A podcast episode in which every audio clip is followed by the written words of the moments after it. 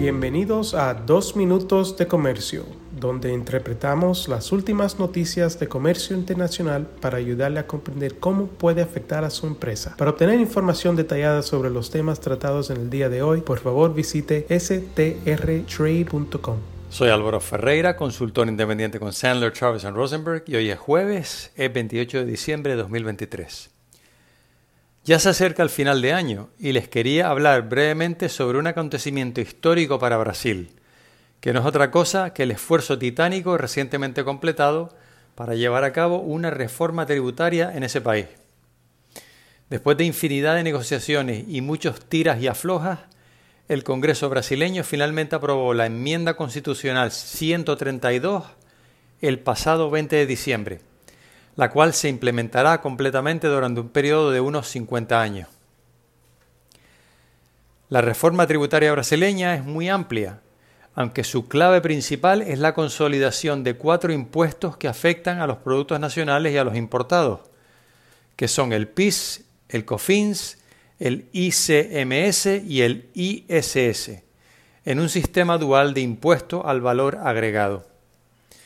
En concreto, los impuestos PIS y COFINS, que se gestionan a nivel federal, serán reemplazados por una contribución sobre bienes y servicios, eh, CBS, mientras que el ICMS y el ISS, que se gestionan a nivel estatal y municipal, serían reemplazados por un impuesto sobre bienes y servicios, el IBS.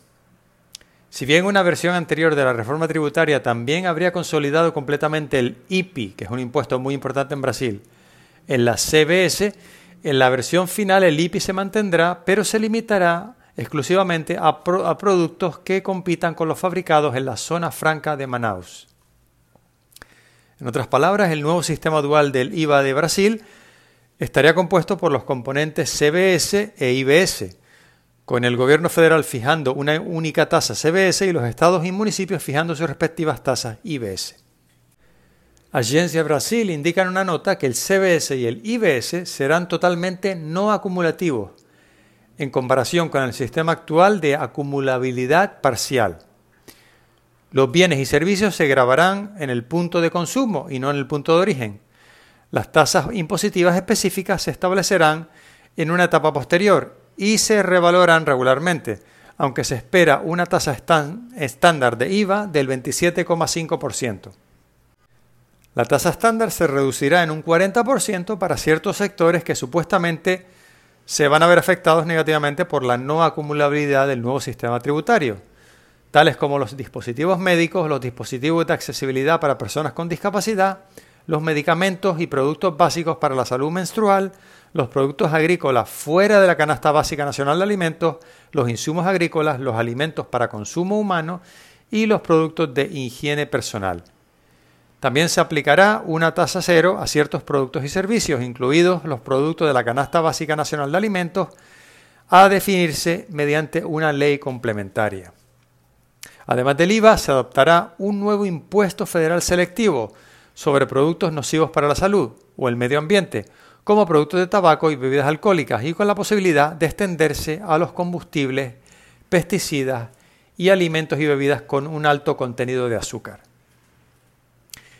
En cuanto a la implementación, los impuestos CBS e IBS se aplicarán a partir del 2026 con tasas de prueba de un 0,9% en el caso del CBS y un 0,1% en el caso del IBS.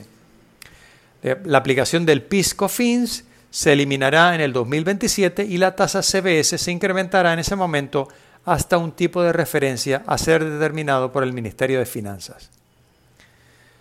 Las tasas IPI se reducirán a cero en el 2027, excepto para los bienes fabricados en la zona franca de Manaus.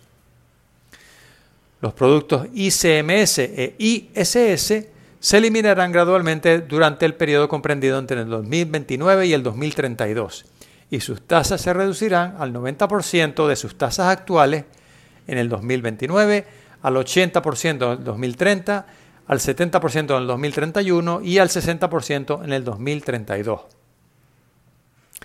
El nuevo sistema tributario estará en, pleno funcionamiento en el 2033 y los impuestos y regulaciones anteriores serán derogados en ese momento. También habrá un periodo de transición de 50 años, del 2029 al 2078, para cambiar el sistema de grabar el impuesto en origen a grabar el impuesto en destino. Espero que este tema haya sido de interés y aprovecho para desearles un muy feliz fin de año y un muy próspero y saludable año nuevo. Con profesionales en nueve oficinas, Sandler Travis Rosenberg es la firma de abogados más grande del mundo dedicada a asuntos legales de comercio internacional, aduanas y exportación. Este podcast es exclusivamente para fines informativos y no constituye un servicio legal. La contratación de un abogado es una decisión importante que no debe estar basada solamente en publicidad. Pídanos que le enviemos información gratuita por escrito sobre nuestras cualificaciones y experiencia. Envíenos un correo a strespanol.strtrade.com.